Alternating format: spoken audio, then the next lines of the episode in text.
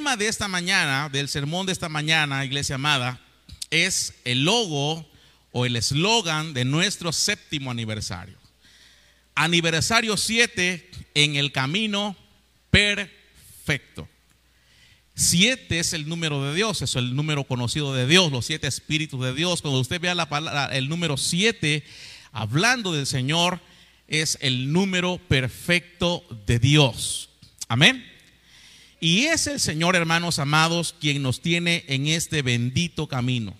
Gloria a Dios por estar celebrando siete años de caminar en el camino perfecto. ¿Cuántos dan gloria a Dios por eso? Y es que es Dios quien ha preparado este camino. Mire, vamos a empezar ahí con los que anotan. En Efesios capítulo 2 y verso 10, si usted tiene su Biblia, puede usar su Biblia. Si no, aquí también en la pantalla puede leer la palabra del Señor. Sabe que en esta casa siempre queremos que usted lea la palabra. Si no trae su Biblia por X o Y, hoy no voy a regañar porque estamos de fiesta, ¿verdad? Pero si usted no trae su Biblia, bueno, siempre queremos que usted lea la palabra porque es la palabra la que va a transformar nuestras vidas. Mire qué dice la palabra del Señor, pues es Dios quien nos ha hecho. Él nos ha creado en Cristo Jesús para que hagamos buenas obras. ¿Cómo? Siguiendo el camino que Él nos había preparado de antemano, iglesia amada. Mire, ese es el camino perfecto el camino que Dios nos preparó de antemano, mucho tiempo atrás. Eso quiere decir, ¿verdad?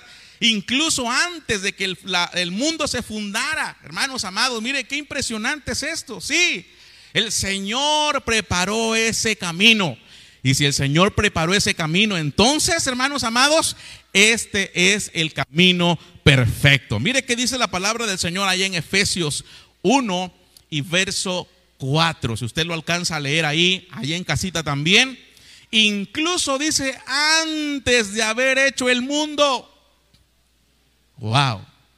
Incluso antes de haber hecho el mundo, Dios nos amó. Mire, a veces la mente no alcanza a entender estas profundidades de la riqueza de la palabra del Señor, pero es un hecho, ahí está.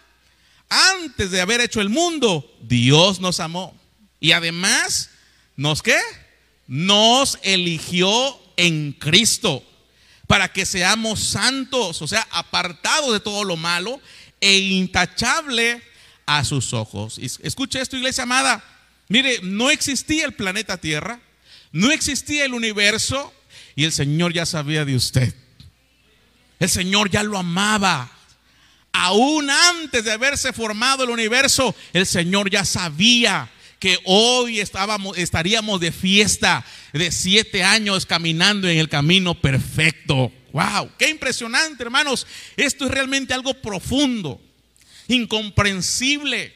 Nuestra mente no alcanza, mire, a visualizar todo ese escenario tan hermoso. Pero eso es una realidad. Que no la alcancemos a entender es otra cosa.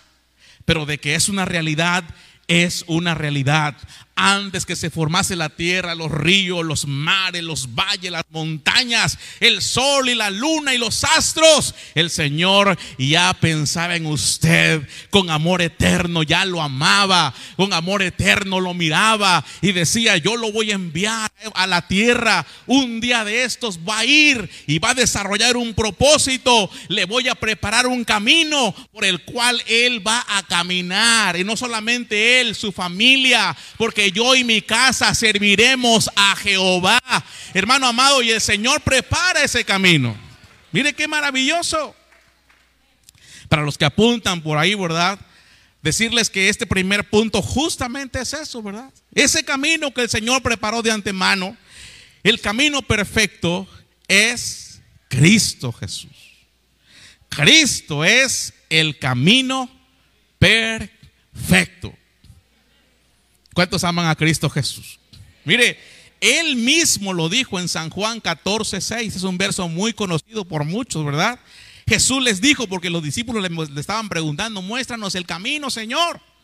Y él mismo le dijo, yo soy el camino, yo soy la verdad. Yo soy la vida.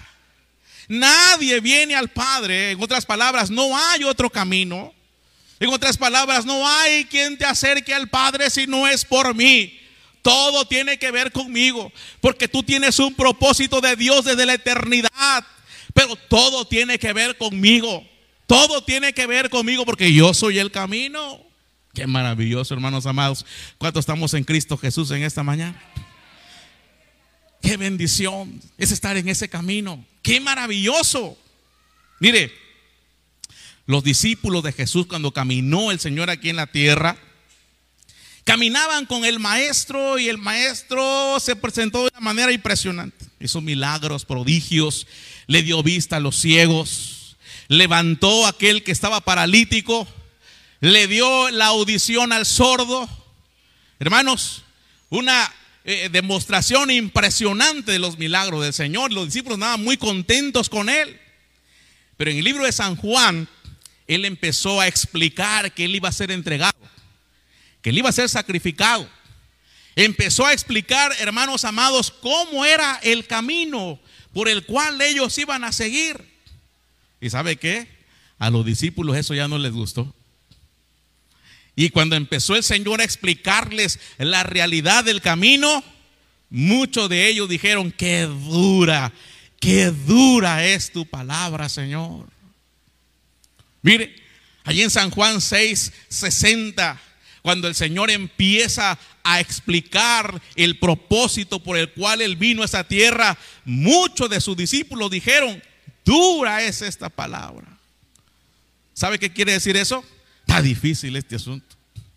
Está complicado este camino. ¿Quién puede escucharla? ¿Quién puede llevar este camino? El Señor les enseñaría ahí mismo en San Juan 6:63, solo el Espíritu, hablando del Espíritu Santo, da vida eterna. Le estaba diciendo, en este camino está el Espíritu Santo de Dios. Él es el que da el soplo de la vida eterna. Los esfuerzos humanos no logran nada. ¿Lo podemos repetir en esta mañana, iglesia amada? Los esfuerzos humanos no logran nada. Cómo me encantó esa versión porque no dijo ni siquiera un poquito, ¿va? Ni siquiera sirve un poquito.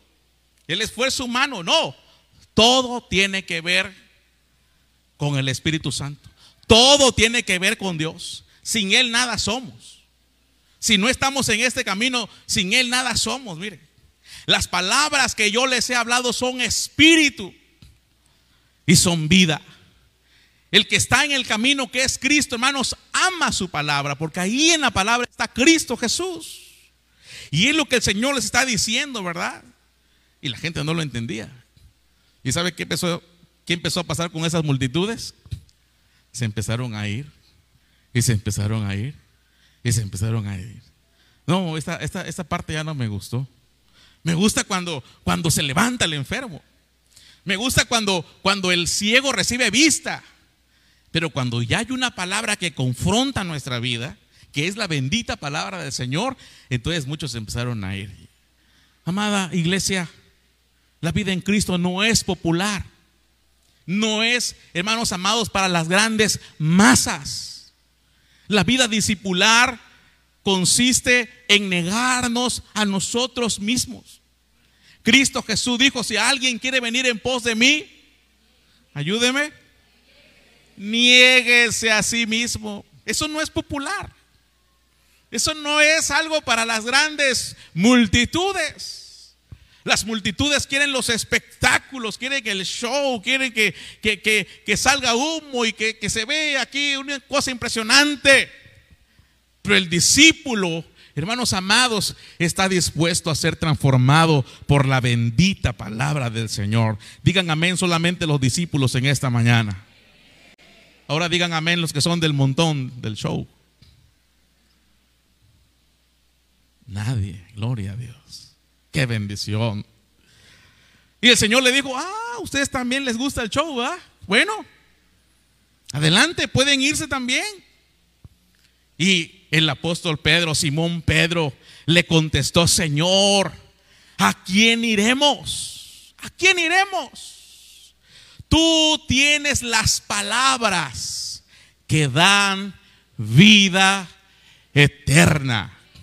Tú tienes las palabras. ¿A quién iremos? ¿Con qué filosofía nos vamos? ¿Con qué movimiento nos vamos? ¿Con qué idea nos vamos, Señor? No, hemos entendido que si queremos tener vida, si queremos tener plenitud, entonces tenemos que estar escuchando tu bendita palabra, aunque nos duela, aunque nos cale, aunque nos confronte, esas palabras dan vida. Por eso somos una iglesia bíblica. Porque es la palabra la que transforma nuestras vidas. Porque esa palabra es Cristo Jesús. Cada varón de Dios que predica en esta plataforma, cada mujer de Dios que ha tomado este lugar, que Dios los bendiga, tienen la tarea de presentar la palabra del Señor. No somos una iglesia de ideas, de corrientes que porque allá está de moda eso, lo hagamos también nosotros. No, gloria a Dios por todas las iglesias de la ciudad. Gloria a Dios por la visión de cada uno de los siervos del Señor. Ellos saben cómo, cómo trabajar con la obra. Pero nosotros somos una iglesia bíblica. Somos una iglesia, hermanos amados, que estamos en el camino perfecto, en Cristo Jesús. Por eso tenemos este dicho, ¿verdad? Que dice así, a la una, a las dos y a las tres. Si está en la palabra, y si no está en la palabra, lo vamos a decir más parejitos. Para los que nos están, este, eh, son nuestros invitados, lo aprendan esta mañana, ¿verdad? Mi hermano Toñito ya se lo sabe. Una, dos, tres. Si está en la palabra, lo hacemos. Si no está en la palabra, no lo hacemos. Y luego ya le pongo yo crema a los tacos, ¿verdad? Y yo digo, si está en la palabra, lo hacemos, aunque nos cueste. Ese ya es mi, mi rollo, ¿no? Es una verdad. Si no está en la palabra, no lo hacemos, aunque esté de moda. No lo hacemos, porque no está en la palabra. Iglesia amada, ¿Qué tentación puede tener la iglesia? ¿Qué ataque, qué, fuerza puede contrarrestar a la iglesia? Es eso justamente. No permanecer en el camino. Para los que apuntan, este es mi segundo punto del sermón. Permanezcamos en el camino. En el camino perfecto. Permanezcamos en el camino. Va a llegar la tentación para que nosotros no perseveremos en Cristo Jesús. Pero nosotros, hermanos, mire, somos como ese atleta de la foto. Mire, hay atletas, mire, que, que, concursan en pistas muy bien trabajadas, que hasta le hacen un tipo de alfombra. No sé si usted ya fue aquí al Parque Cañahueca a caminar, ¿verdad? Qué lindo es caminar ahí. No sé cuánto ya fueron a caminar ahí, ¿verdad? Porque hay hasta como un colchoncito, hermano, solito camina uno, ahí va solito ahí. ¿verdad? Bueno, los que somos así atletas, pues, ¿no? Que estamos caminando todos los días, yo entiendo, hermano, que usted pues todavía no ha llegado a ese nivel.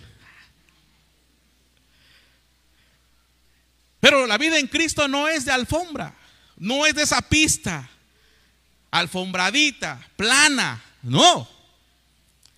El camino del Señor es como este atleta, mire, que va a campo traviesa. Son maratonistas pero van, hermanos amados, en caminos sinuosos, en montañas, en laredas.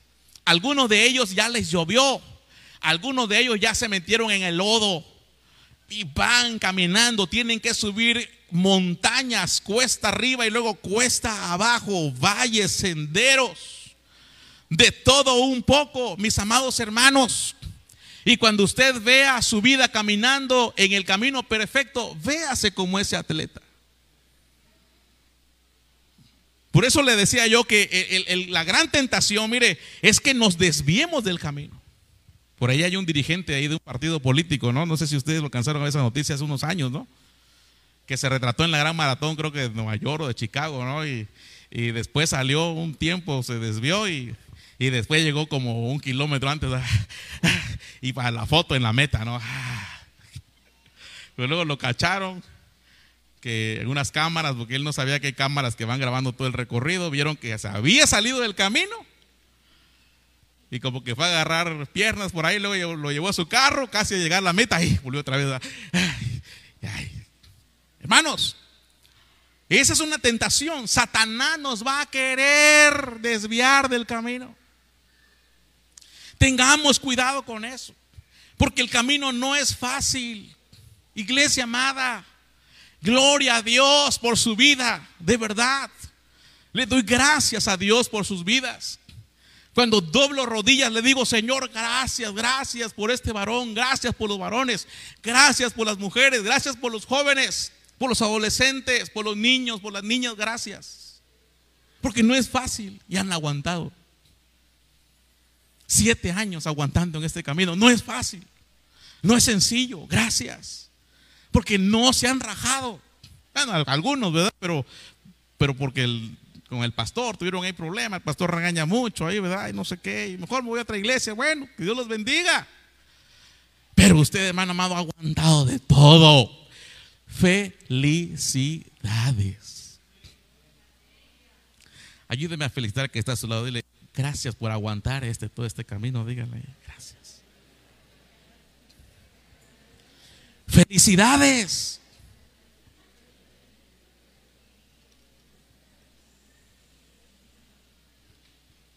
Ahora dígale ahí, gracias por aguantar al pastor, dígale ahí también.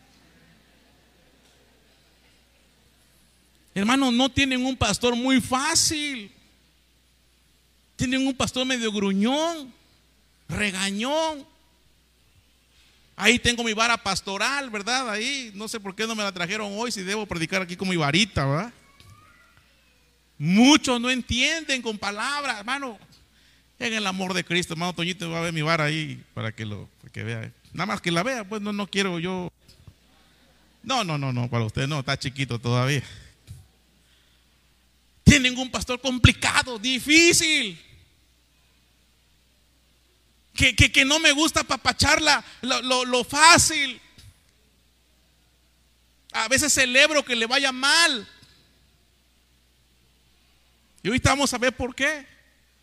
Oye, que fíjate que fulano se enfermó. Gloria a Dios. Es que no, no, no está orando, va a orar más con la enfermedad.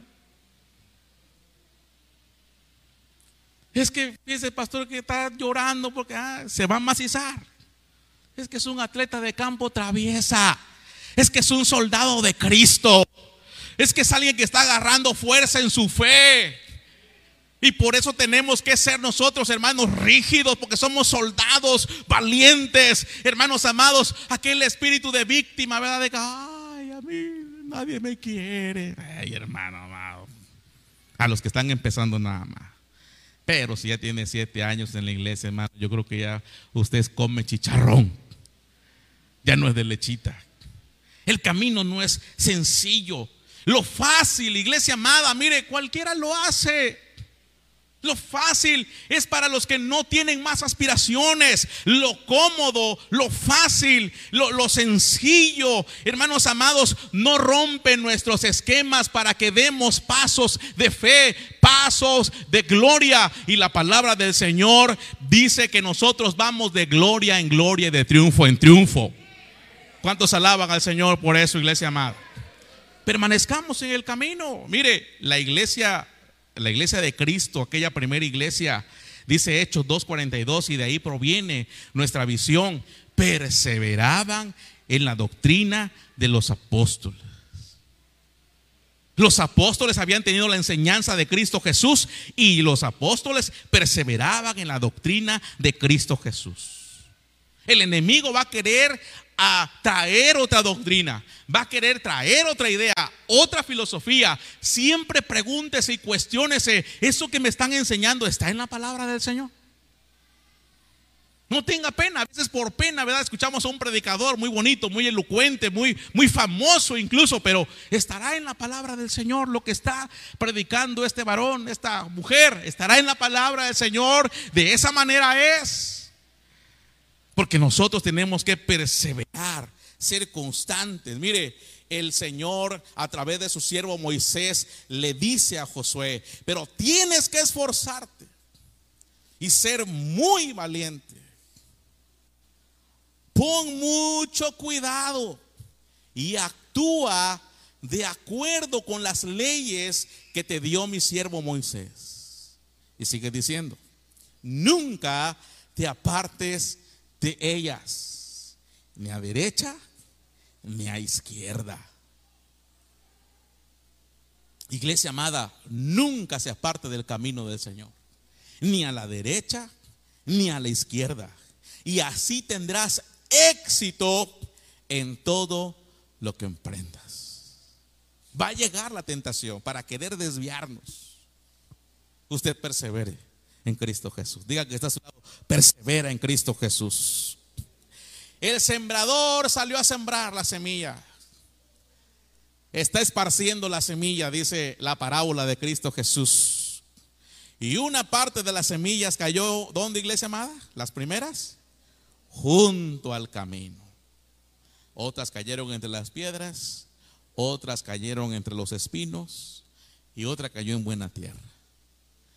Y los discípulos le preguntaron aparte al Señor, le dijo, Señor, ¿qué significa todo esto? Y me encantó porque él explicó que aquellas semillas, en Lucas 8:12, las semillas que cayeron junto al camino, son los que oyen la palabra. ¿Cuántos están escuchando la palabra en esta mañana? Mire cuántos sermones en siete años hemos tenido. Oyen la palabra.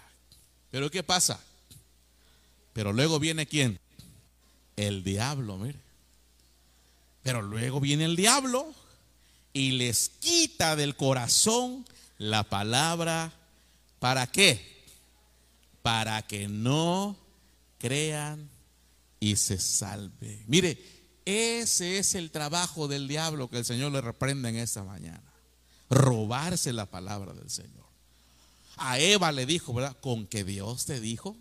En otras palabras, ¿tú crees en esas palabras que Dios te dijo? Iglesia, cuando usted sienta dudas, cuando usted sienta que está siendo atacado en su fe, créame, es el diablo que quiere sacar la semilla de la palabra. Tú vas a cambiar, tu esposo va a cambiar. Si mira cómo dice aquel dicho, pues, ¿cómo dice aquel dicho? Árbol que nace torcido, nadie lo dice, ¿verdad? Para que no diga yo, ¿verdad?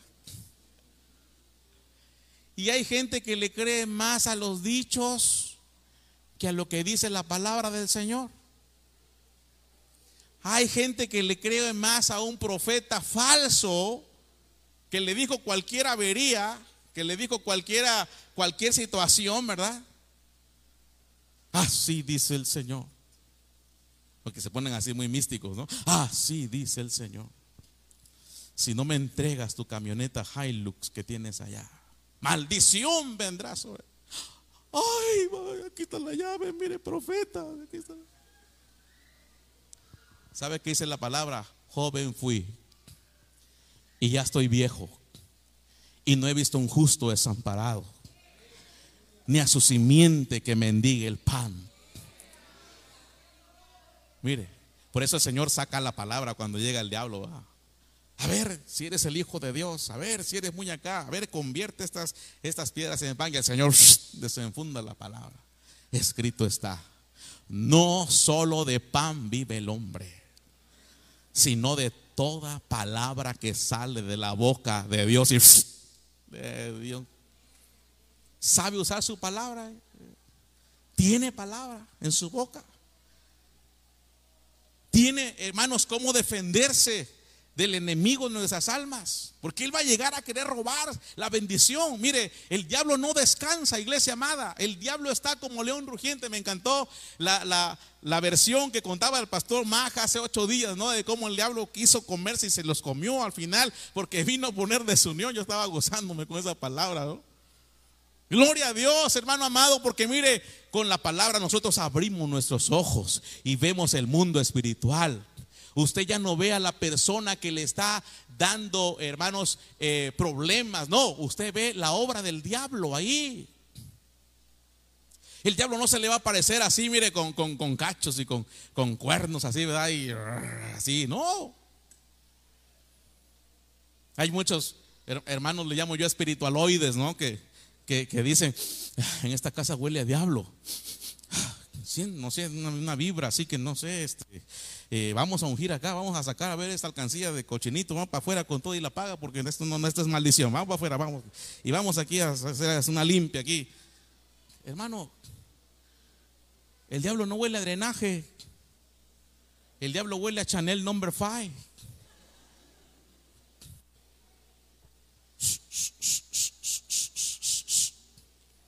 El diablo llega a tu oficina bien así, con, como Reinalda, con una minifalda, así, caminando contoneadamente, así, Ingeniero, qué guapo se ve hoy. Ah, así llega el diablo. El diablo se disfraza de muchas circunstancias para robar la semilla de la palabra del Señor. Pero usted tiene que permanecer en la bendita palabra de Dios. Mire, el ladrón cuando llega se dedica a robar. Ese es el diablo. Va a querer robarse la fe. No vas a encontrar trabajo. Mira, mejor hubieras estudiado para doctor. Porque estudiaste esta carrera. Esta carrera no tiene trabajo acá. Ah, ya se lo creyó todo ahí. Llegó la palabra. Hermanos, el ladrón llega a, se dedica a robar. Él quiere robarse la palabra. A través del robo nos quiere matar, nos quiere destruir. Pero me encanta cómo dice eh, su palabra, como dice Jesús mismo, yo he venido para que todos ustedes tengan vida y para que la tengan o la vivan plenamente. Por eso esta casa se llama vidas en plenitud. Porque a eso vino Cristo, a darnos vida y vida plena. Que la vivan plenamente. ¿Cuántos dan una ofrenda de palmas al rey en esta mañana?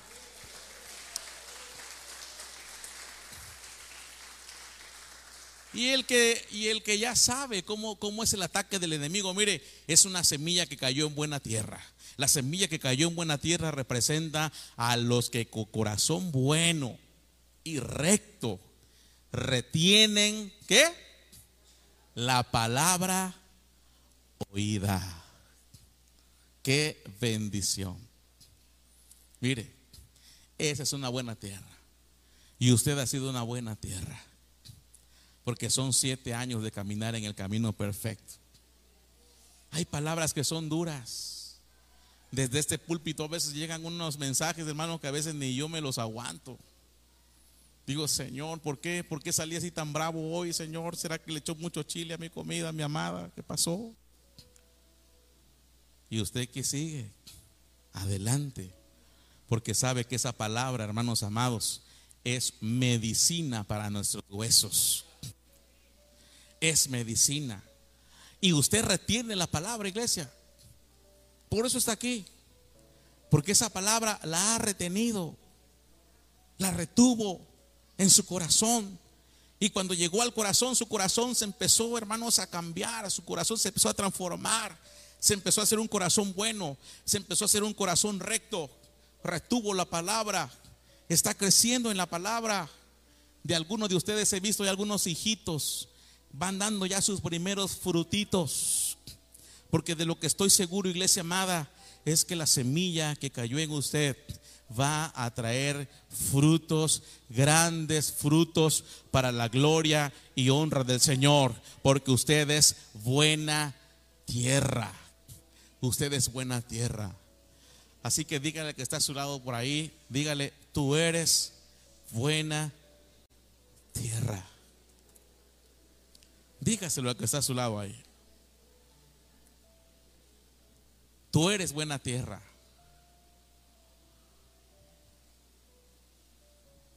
Va a dar frutos, muchos frutos, al tiempo de Dios, al tiempo de Dios. Voy a ver sus frutitos, voy a ver sus hijitos, sus discípulos. Porque para eso vino Cristo, para eso nos llamó el Señor, para ir y hacer discípulos a todas las naciones. En siete años, ¿cuánto fruto ha dado, iglesia amada? Hagámonos esa pregunta. ¿Quién puede decir es que Él me trajo a Cristo y me ha enseñado y me ha crecido? Es que este varón, esta mujer, hermanos, hoy es el tiempo, mire, a siete años, el número perfecto de Dios para decir, Señor, yo soy buena tierra y voy a empezar a dar frutos. Estoy en el camino perfecto. Y el punto número tres que traigo en esta mañana es el siguiente. Cristo Jesús nos qué? Nos perfecciona. Estamos en el camino perfecto. Cristo Jesús. Mire, me encantó esta imagen allí en casita porque por muchas razones, ¿verdad? Yo estaba pensando esto y, y me encantó porque este es un taller. Es un taller de carpintería. Y me encanta siempre estar en la carpintería porque yo crecí en una carpintería. Mi padre fue carpintero. Hoy también celebramos el Día del Padre. Y me hablaba un tío, que Dios lo bendiga, tío, está viendo la transmisión en Tehuacán, Puebla. Me hablaba y me felicitaba por ser el Día del Padre. Es primo hermano de mi papá. Pero también hacía mención de ese gran padre que me tocó a mí tener en la tierra. Y me dijo, hoy hijo, llévale una, una flor a la tumba de mi hermano y honra su memoria.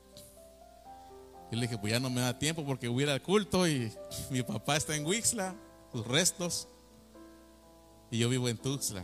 ¿Y como a qué tiempo está? Como a seis horas. Solamente que vaya en un helicóptero y regrese aquí a la casa. Pero me encantó porque el carpintero, hermanos amados, y aquí también mi hermano Toñito es carpintero, el carpintero le da forma, le da perfección. También tío Pepe es carpintero. Dios te bendiga, tío. Qué bendición. Le da forma al trozo rústico. Nuestra vida sin Cristo, mire, es como ese trozo rústico, con astillas, con defectos. Algunos tienen ojos, otros están medio chuecos. Tienen que entrar las manos del carpintero. Cristo Jesús fue carpintero de profesión también, su padre era carpintero. José. Es Cristo, iglesia amada, quien nos va a perfeccionar. Es Cristo quien nos está perfeccionando. Es Cristo Jesús, hermanos, el dueño de esta iglesia. Esta casa se llama Iglesia de qué? De Cristo. Cuando nos hablaba nuestro amado Af, que fue nuestro diseñador de toda la imagen de la iglesia, nuestros logos, todo lo que tenemos acá de imagen, él, me decía, tengo que poner algo en grande y algo más pequeño, ¿verdad? Yo le, puse, yo le dije, en grande vas a poner iglesia de Cristo. Eso tiene que ir en grande.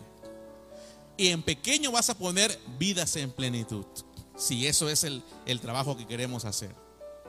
Porque queremos resaltar que es Cristo el que nos va a perfeccionar esos pedazos de madera rústica.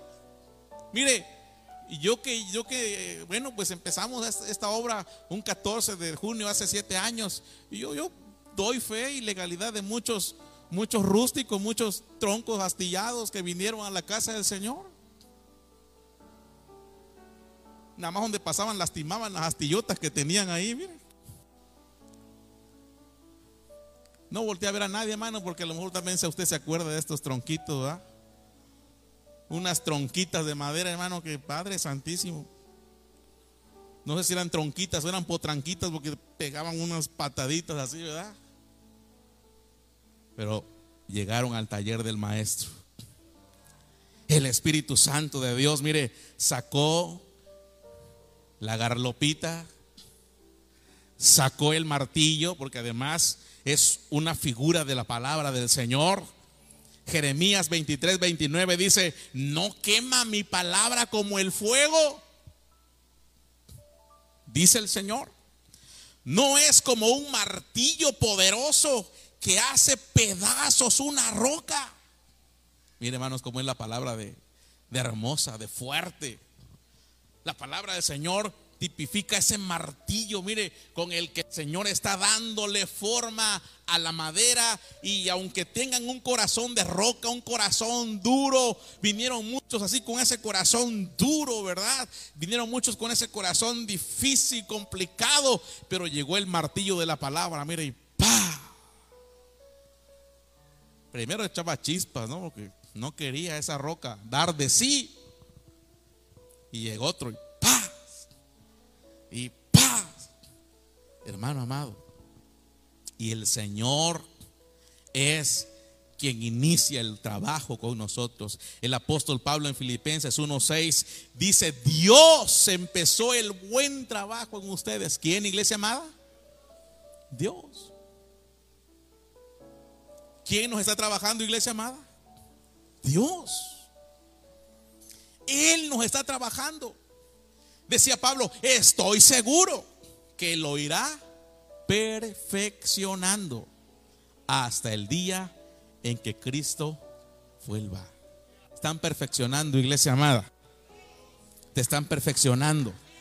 Te están perfeccionando. Ten paciencia, te están perfeccionando. Y ahí va mi comercial. Téngale paciencia a su hermano. ¿Lo están? Usted no lo va a perfeccionar, perdóneme. No se enganche con eso. Hay hermanas que son del ministerio de, las, las regañadoras, ¿verdad? Ay, otra vez tu marido, pero mira, tienes cargo y otra vez sales con esto, ¿verdad? Le voy a decir al pastor que mira, que aquí, que allá. No lo va a perfeccionar usted, hermana amada. Hermano, no va a perfeccionar usted a su esposa. Deje de luchar con esa fiera.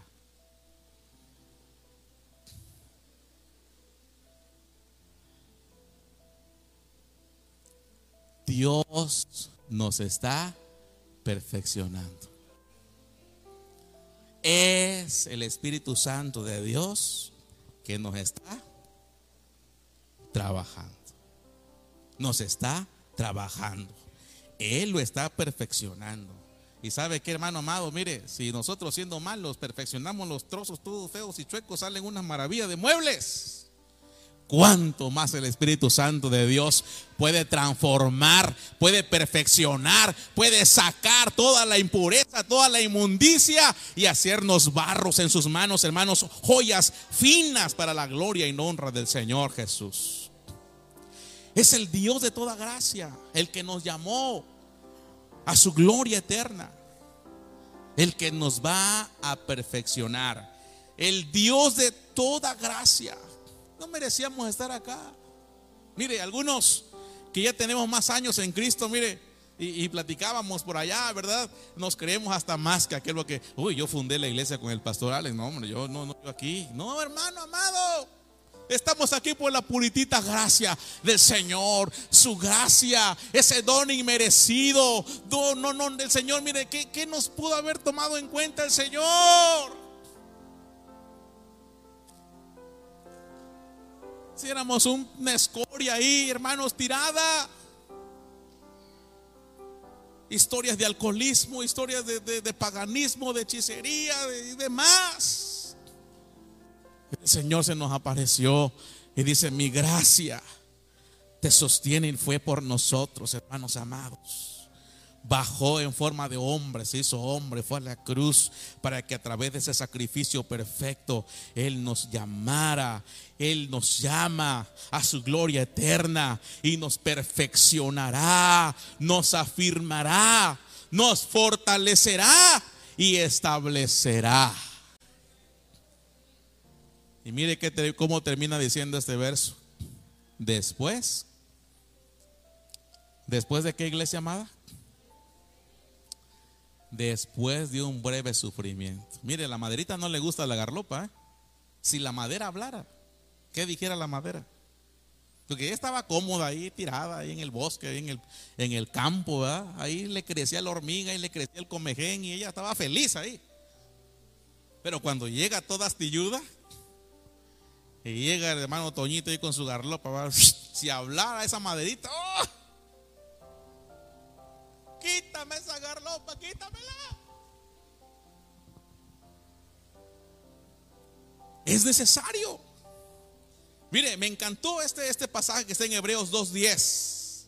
Lo conseguí en esta versión que es la nueva traducción viviente que dice así. Dios, ¿para quién y por medio de quién todo fue hecho? Eligió llevar a muchos hijos a la gloria. Usted y yo somos hijos de Dios que Él eligió para llevar a la gloria. ¿Cuántos dicen amén a esto, hermanos? Ahora, ¿sabe lo que implicaba eso? Lo siguiente.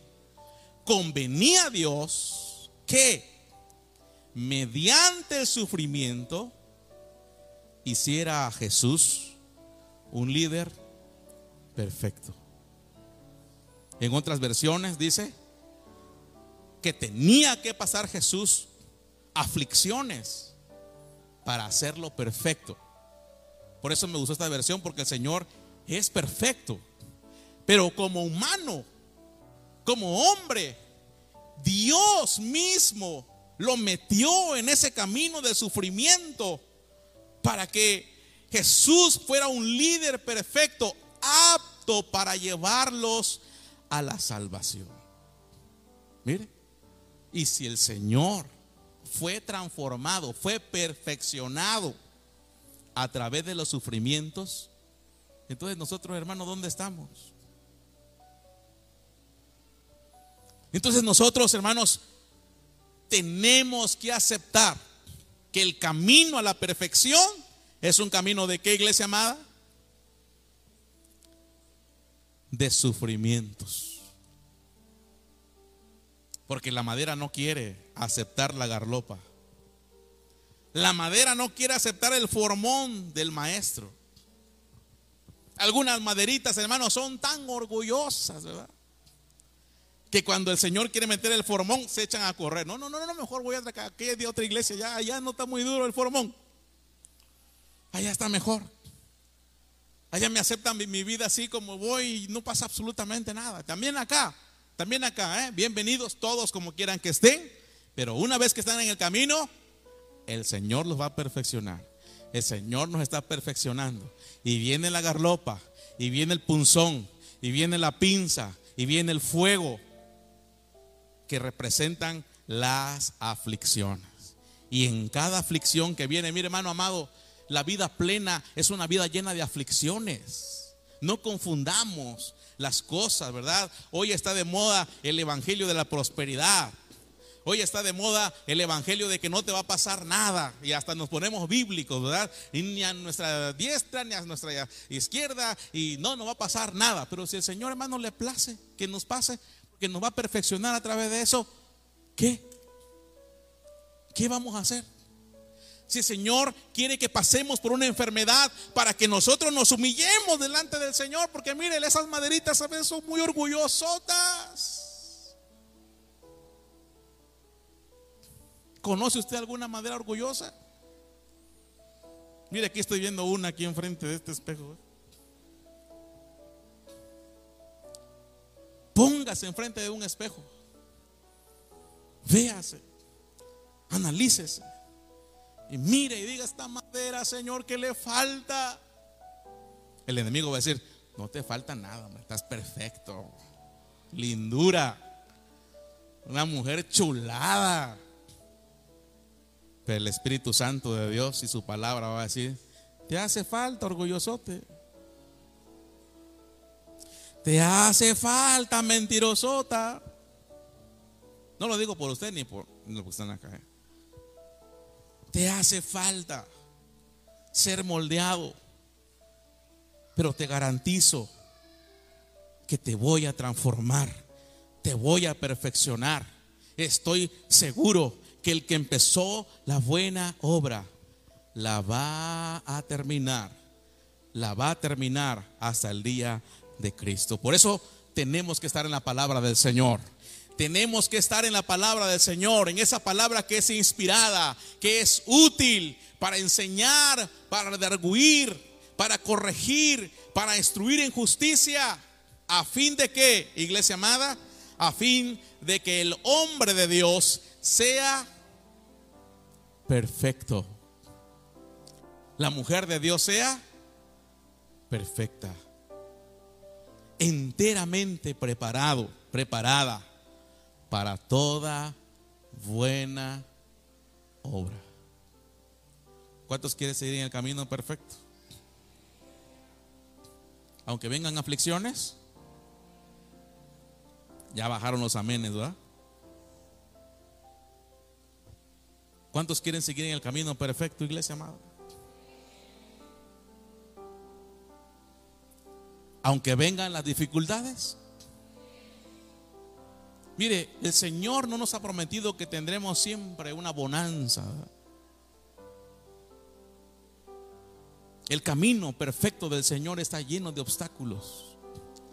Está lleno de aflicciones. Él mismo dijo, en el mundo tendréis aflicción. En el mundo tendréis aflicción. Pero confiad que yo he vencido al mundo. Los discípulos en la barca, miren, una tormenta terrible, ¿verdad? Casi perecían. Pero no perecieron porque el Señor ahí seguía durmiendo en la popa. Ahí, ahí estaba durmiendo el Señor. Oiga, qué paz del Señor, que en medio de la tormenta Él podía concebir el sueño. Yo creo que hasta le arrullaban las olas ahí. Un rey le dijo a sus guerreros, muevan esa piedra de ese camino porque su majestad va a pasar en un mes en un carruaje real. Muevan esa piedra. Y empezaron a querer mover la piedra y, y, le dijo el rey, está prohibido que usen dinamita, que usen otro artefacto, tienen que moverla a puño limpio. Estos guerreros empezaron a empujar la piedra y a empujar la piedra y se levantaban todos los días, hacían turnos, iban a empujar la piedra a mano limpia. Se acercó la, el día que el rey tenía que pasar y cuando llegó ese día, dijeron, bueno, nos van a matar porque la piedra no se movió. Y el rey les pregunta y le dice, ¿qué pasó con la piedra? ¿La pudieron mover? No, rey, todos avergonzados. No, rey, somos un fracaso. No pudimos mover la piedra. Le dice el rey, no se preocupen, yo sabía que no le iban a mover. Pero vean sus músculos. Vean sus brazos. Vean sus piernas. Miren la fuerza que tienen ahora. No son los mismos que empezaron a mover la piedra de un principio. Hoy ustedes son diferentes. Por eso puse la imagen de ese guerrero ahí, hermano amado. Porque hoy usted no es el mismo de hace siete años atrás. No es el mismo de cómo vino esta casa. Hoy veo guerreros. Hoy veo guerreras del Señor que han creído en esa palabra bendita del cielo, que en cada obstáculo han sacado fuerzas, que en cada problema se han robustecido en el Señor. Bienvenidos los problemas, bienvenidas las aflicciones, iglesia amada, porque de ellos vamos a sacar fuerza, vamos a sacar entereza y vamos por más años en Cristo Jesús. Solamente aquel que esté conmigo, póngase de pie en esta mañana.